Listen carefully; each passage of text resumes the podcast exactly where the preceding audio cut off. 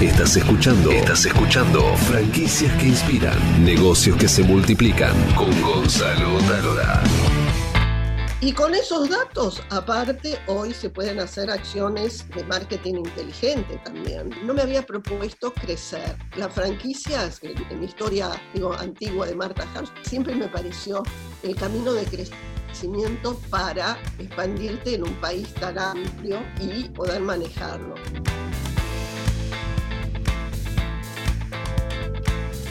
Si todavía no pusiste en práctica la fórmula Robin Data, que es robarle datos al cliente para devolverle mayor servicio y calidad, estás perdiendo una gran oportunidad. Y hoy en Franquicias que Inspiran te voy a contar el caso de una emprendedora con muchos años en el mercado que gracias a robarle datos a los clientes pudo sobrevivir en pandemia y crecer. Bienvenidos a Franquicias que Inspiran, soy Gonzalo Taller y tengo el enorme placer de saludar a Marta Harf, que es la fundadora de Perfum Bue, o se dirá de otra manera, pero es una gran franquicia argentina. Bienvenida, Marta. Gracias, José. Perfumum, como dijiste, corregir. Bueno, esto de robar los datos eh, suena un poco agresivo, pero eh, yo creo que el cliente en general está más que dispuesto a darlos. Eh, a darlos con un objetivo, con un sentido, no para molestarlos, porque hoy también hay muchas formas, la realidad que los datos están, empezando porque eh, hoy estás obligado cuando facturas a tomarle el DNI, ese es el dato principal, el primero que tenés que tener. El segundo hoy es el celular, si es posible WhatsApp, y el tercero es el correo. Y todo eso a cambio de algo, de darle la posibilidad de eh, tener un reconocimiento por sus compras, tener el millaje, saberlo, y también hacer todas las acciones de postventa. O sea, nosotros vendemos productos que requieren mucha explicación, asesoramiento y después seguimiento, que lo usen adecuadamente, que tengan buenos resultados. O sea, nos interesa y nos preocupa. Y también podemos, en muchos casos, hasta prever cuándo el cliente puede llegar a precisar nuevamente el producto. Y todo eso es una base de datos fundamental que eh, lo hacíamos cuando no existía el, el Internet, llamábamos por teléfono, usábamos el correo. Esto es mi historia antigua. Hoy con todas las herramientas que hay es realmente fabuloso.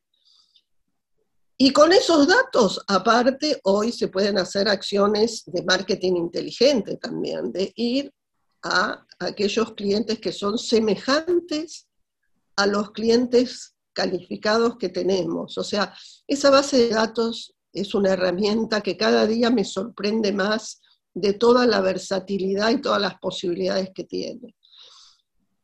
Siempre hablamos de... Y es trabajo. Es, es, trabajo es un gran trabajo y requiere en muchos casos tener un departamento para eso.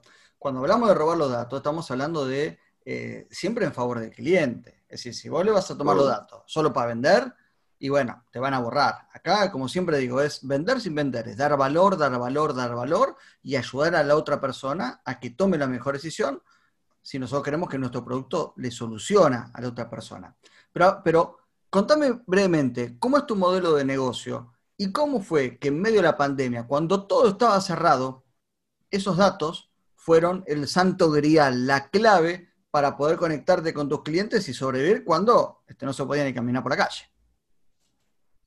Bueno, mi modelo de negocio, este nuevo que comencé en el 2007 con este nombre tan complejo, Perfumo Buen, eh, a través del humo y de Buenos Aires, lo pensé para una unidad de negocio muy, eh, muy exclusiva, muy para Arenales y Paraná, eh, porque ya está, ya no quería crecer tanto, ese era mi discurso, ¿no? era, era mi, mi objetivo, y con una propuesta de productos totalmente no conocidas en ese momento, que eran los perfumes ambientales con las varas de ratán, que la gente le llamaba la atención y no sabía lo que era. Hoy eso está totalmente eh, masificado, incluso se vende en, los supermercados. Yo siempre pongo al supermercado como la, la antítesis de lo que yo quiero hacer. Y lo hice pensando desde el primer día. ¿Qué puedo hacer yo? Enseñar, explicar, mostrar, eh, dar asesoramiento, hacer seguimiento. Entonces, este concepto de perfumación ambiental, que era novedoso en el 2007, lo encaré de la manera más profesional que se podía en ese momento, explicando cómo eran las varas, que tenían microcapilares, que absorbían de abajo, que, y que de acuerdo a la casa de cada persona, cuántos ambientes, cuántos metros cuadrados, cuántos puntos de perfumación iba a precisar, dónde los tenía que poner, que no muy alto porque eh, perfuman el techo, todo este concepto de cómo perfumar en forma integral lo tuve desde el primer día. Lo fui mejorando, en el camino lo fui mejorando, pero ahí eh, y fue incorporando complementos como es la lámpara catalítica, que hoy es absolutamente una necesidad porque es un purificador de aire que fue patentado hace 100 años para sacar más los olores de los hospitales, pero en realidad es justamente para eliminar gérmenes y bacterias que pudiera haber en el ambiente. No digo que sea contra el coronavirus, pero sí ayuda a purificar el ambiente, así como ventilamos. Entonces, toda esa trayectoria eh, que eh, nos sorprende en, el, en marzo del 2020 con un cierre total, eh, yo llegué el 12 de marzo de un viaje a Nueva York y no salí por varios meses, por, por mi edad. Ahora, la empresa primero pasó con una paralización total. Después empezamos a rescatar esa base de datos que siempre durante todo este tiempo empezamos, lo habíamos hecho con distinta suerte, llamando a los clientes, calculando al cliente que tendría que haber comprado y no compró, porque tenemos esa posibilidad de poder eh, estimar en función de la información que tenemos, de los productos que compró, cuándo debería volver a comprar. También eso es otro trabajo adicional de eh, estar haciéndolo, enseñando, incluso diciéndoselo al cliente. Ya antes de la pandemia había a una franquiciada que se le ocurrió, porque esto es un, ida y vuelta con los franquiciados, de donde todos estamos aprendiendo. Una se le ocurrió vender kit semestral en bidones, kit semestral, que era un importe importante en una zona que es una zona de, de, de eh, countries y de capacidad económica, y lo logró. Ella lo propuso y lo logró. Entonces, significa que hay del otro lado una necesidad que nosotros la podemos resolver planteándosela al cliente. Entonces, primero lo hicimos presencialmente. Después, cuando nos paralizamos, empezamos a llamar a nuestros clientes sin tener claro qué es lo que iba a pasar. No era para vender porque todavía no teníamos articulado la entrega y el delivery. Y nos encontramos con, del otro lado, una apertura y una calidez del cliente ante la llamada. Ya hay muchos que eran reticentes y que antes no llamaban, porque es romper, no es lo mismo que te venga un cliente a tu negocio, llamarlo hay que llamarlo y ver que te atienda. Con el WhatsApp es más fácil, porque de repente vos le das el mensaje y el cliente elige en qué momento te contesta. Eh, y se puede avanzar mucho. El WhatsApp es otra de las herramientas que se fueron eh, dando, que prácticamente entonces le mandamos las propuestas, le mandamos fotos, le mandamos promociones, y hay una dinámica donde el cliente se siente confortable y responde y compra. Es lo más importante. que es el objetivo, no vamos a disimularlo. da para que te compren. si no, no sobrevivimos como empresa, está clarísimo. Ahora, fíjense compras... ustedes, eh, franquiciantes de toda América, eh, la importancia de escuchar a los franquiciados. La importancia de, ah, tener la oreja, decir, bueno, acá vio algo, y darle también a veces la oportunidad de probar y que, se equivoque. Porque en definitiva, esto es un, ida y vuelta. Vos tuviste la oportunidad de darle la, la chance a esta franquiciada que pruebe y mete un golazo.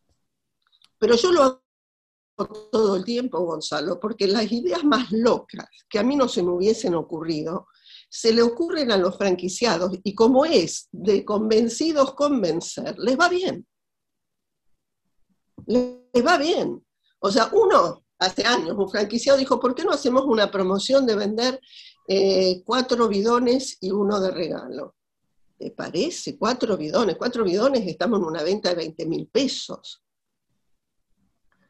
Y él, lo propuso, él lo logró, después los demás lo copiamos, porque si él puede, también podemos los demás. Y, se eh, trata en caso de, una franquicia que, no está difundida como tal, como me contaste que no la difundiste. Es más, yo me enteré haciendo otra nota con vos que tenías una franquicia, yo no lo sabía. Este, con lo cual es mucho más meritorio, ¿no? Porque en general las marcas eh, hacen difusión de que son franquicias para lograr franquiciados, pero en este caso, vos imagino que los franquiciados los obtuviste a partir de la experiencia de consumo, de que alguien se sintió gratificado y vio algo, una oportunidad, che, ustedes franquician, y ahí arrancaste, me imagino fue así. Es que es así, porque cuando se, o sea, yo con mi nombre, Marta Hart, se me acerca mucha gente que no conoce Perfumum Web. Entonces yo le pongo una primera traba que es lógica, porque le tengo que decir, lo que yo hice no está más, no existe. Marta Hart, empresa, no existe. El concepto este es diferente, es nuevo, necesitan conocerlo, verlo, experimentarlo. O sea, yo le pongo como condición que conozca un negocio, que conozca a título personal, que los haya consumido como un cliente genuino. No para venderle, pero ¿de qué voy a hablar si ni siquiera sabe de qué estoy eh, o trabajando ahora? Y recién ahí empezamos a hablar de franquicias si es que le interesa. Y este ha sido el camino crítico que han seguido todos los franquiciados que hay hoy en día, de los cuales dos tienen dos locales, eh, y ya está porque tienen que dedicarle el tiempo, y les va muy bien. O sea, el boca a boca, o sea, yo no, la verdad, no, no me había propuesto crecer. Hoy las franquicias que siempre yo, en, mi historia digo, antigua de Marta Hart, llegué a tener como 30 franquicias, eh, siempre me pareció el camino de crecer para eh, expandirte en un país tan amplio eh, y eh, poder manejarlo. Tengo vocación de dar franquicia, la tuve siempre, fui una pionera de la franquicia, nunca tuve un problema legal con un franquiciado, se firma un contrato, yo digo, es para tenerlo todo claro y guardarlo en un cajón. Acá no, o sea, si no hay una sinergia de energía, no sirve, acá es todo tenemos que ganar. Mi único eh, objetivo interno es faltante ceros, yo no tengo faltante de producto, esto es una ley que tengo dentro de la empresa. Los franquiciados se sienten apoyados con, todas las acciones que hacemos, o sea, que hay una transparencia. Eh, yo creo que te contaba eh, que todos saben lo que venden todos los demás. Eh, ayer yo tuve una reunión con los franquiciados donde felicité a cinco locales que crecieron por encima de la inflación. Otros estuvieron ahí. Los estuve comparando con los números del año pasado, pero llevados a un mes completo, porque el, mes, el año pasado, perdón, fueron 20 días de marzo. Les explico los números, les explico los resultados, dónde estuvimos bien, dónde tenemos que reforzar. Es un ida y vuelta eh, y a mí me interesa escucharlos, eh, me interesa mucho escucharlos y surgen muchas ideas. Y aparte yo estoy convencida que si la idea surge de los franquiciados o si es consensuada, esa idea se va a, materializar bien.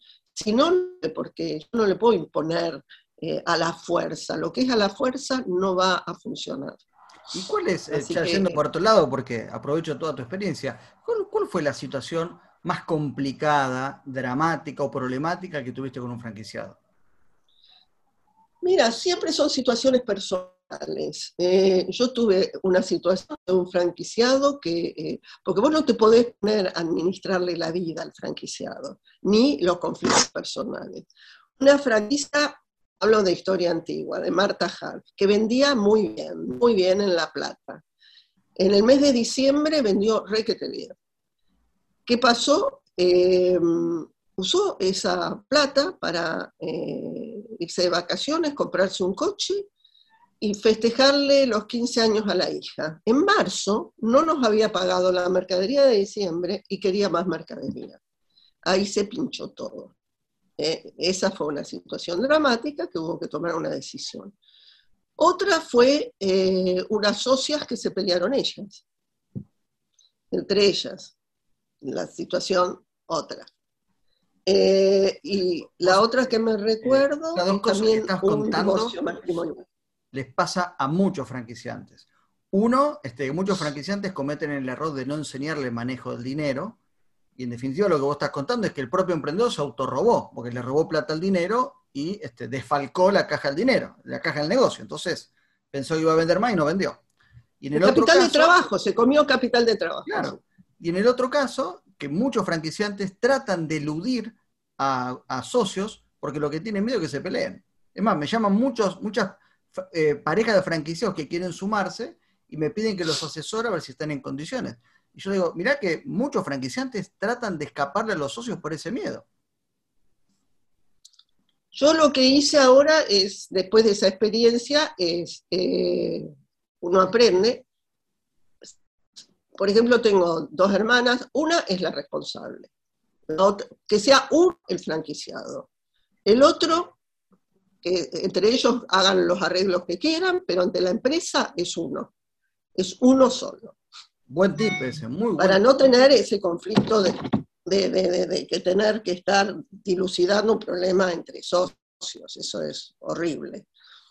Pero bueno, esta tiene una dinámica y hay gente que le va muy bien y que de repente no se puede articular. En, esta pandemia, una de las personas que mejor vendía quedó nada.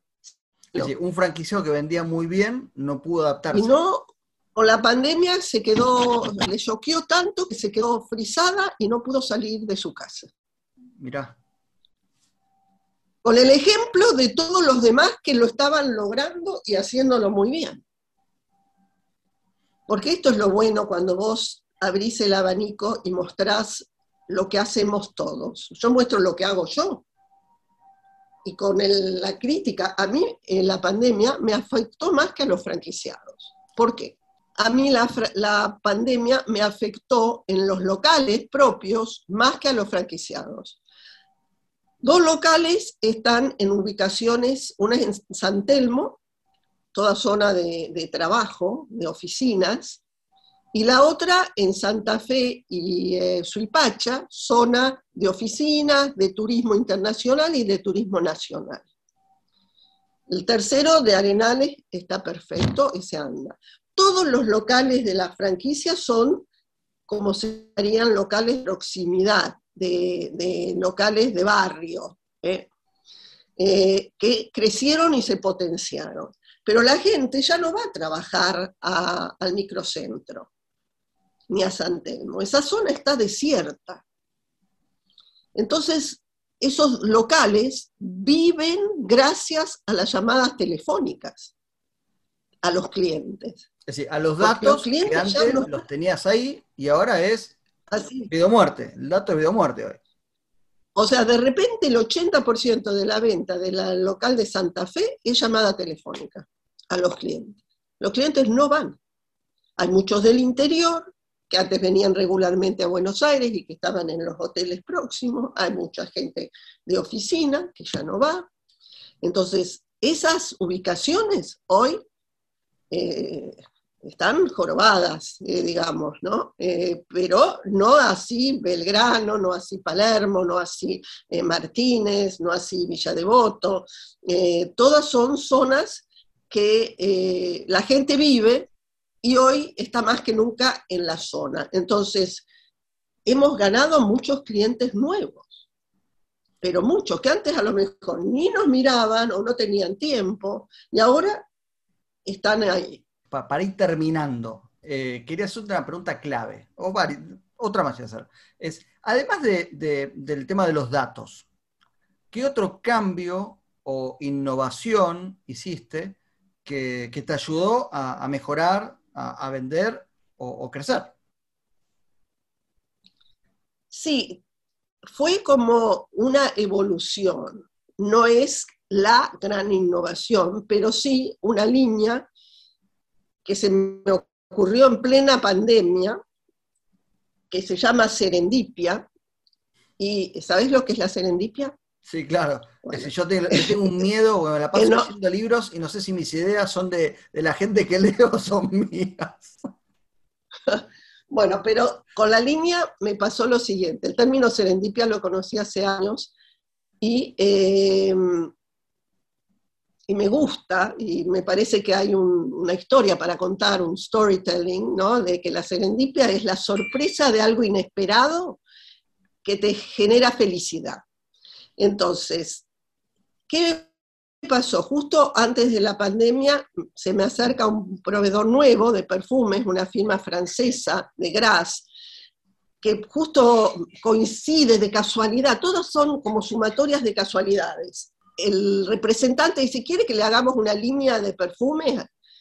Bueno, le digo, si me sorprenden con los perfumes, porque más de lo mismo, no. Me mandan una línea de perfumes que no sabía con cuál quedarme.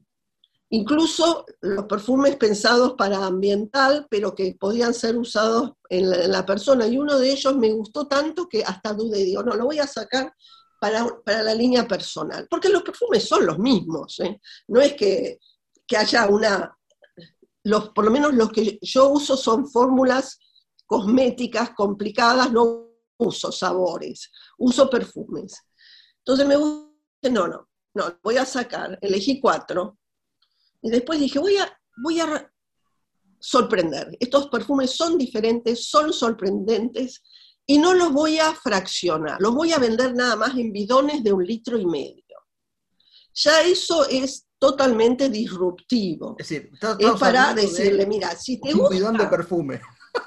perfume. Un bidón de perfume que está un litro y medio, pero con encima, para explicarte que ese perfume lo podés usar en los frascos en varas o la otra variable en el textil. Pero, por ejemplo, el textil lo puedes usar para el ambiente, para ponértelo encima, eh, para ponerlo en el coche. Es alcohol al 70%. No este perfume, todos los perfumes son alcohol al 70%. Entonces, hoy tiene otro protagonismo, pero tenés que comprar un bidón de un litro y medio que es la manera inteligente, yo te regalo el frasco contenedor del difusor, sea de vidrio, con las varas, eso te lo doy. Y si tenés adicionales, lo podés usar. O sea, es realmente en plena pandemia largar una línea que, que, es integral, porque tiene cuatro variables, tiene uno para varas, tiene para textil, tiene para la lámpara y tiene jabón líquido. O sea, con todo eso van en realidad otros seis productos sin cargo y la lámpara que la podés comprar al 50%. Estamos hablando de un paquete de 20 mil pesos. Eh, esa fue la idea que se me ocurrió en una pandemia. Y está funcionando con todo, el eh, con todo el trabajo que esto significa. Porque nada sale, ¿viste? Esto nadie te lo va a venir a buscar nadie lo conoce, nadie lo sabe, te lo tenés que explicar, lo tenés que asesorar, lo tenés que mostrar. Tenés tanto para contar que eh, hay veces hasta los podemos agotar a los clientes. Ayer una franquiciada me decía, ay, cuánta información, le dijo un cliente, es demasiada información. Bueno, es el desafío. Ahora, ¿para esos perfumes eh, se reemplazan el alcohol en gel? Claro que sí, si el alcohol en gel es el alcohol gelificado para hacerlo más fácil. O sea, el alcohol el gel es alcohol que lo gelificaron para usarlo de alguna manera más fácil, que tiene su historia también, ¿eh? pero bueno, porque el alcohol en gel parece que fue hecho para que ese alcohol no se use en otros usos alimenticios o para los que tienen algún, alguna debilidad con el alcohol. Pero eh, el alcohol es el alcohol, lo que importa es el alcohol, que es el sanitizante. La forma de gel es una forma para hacerla más vehicular, digámosla.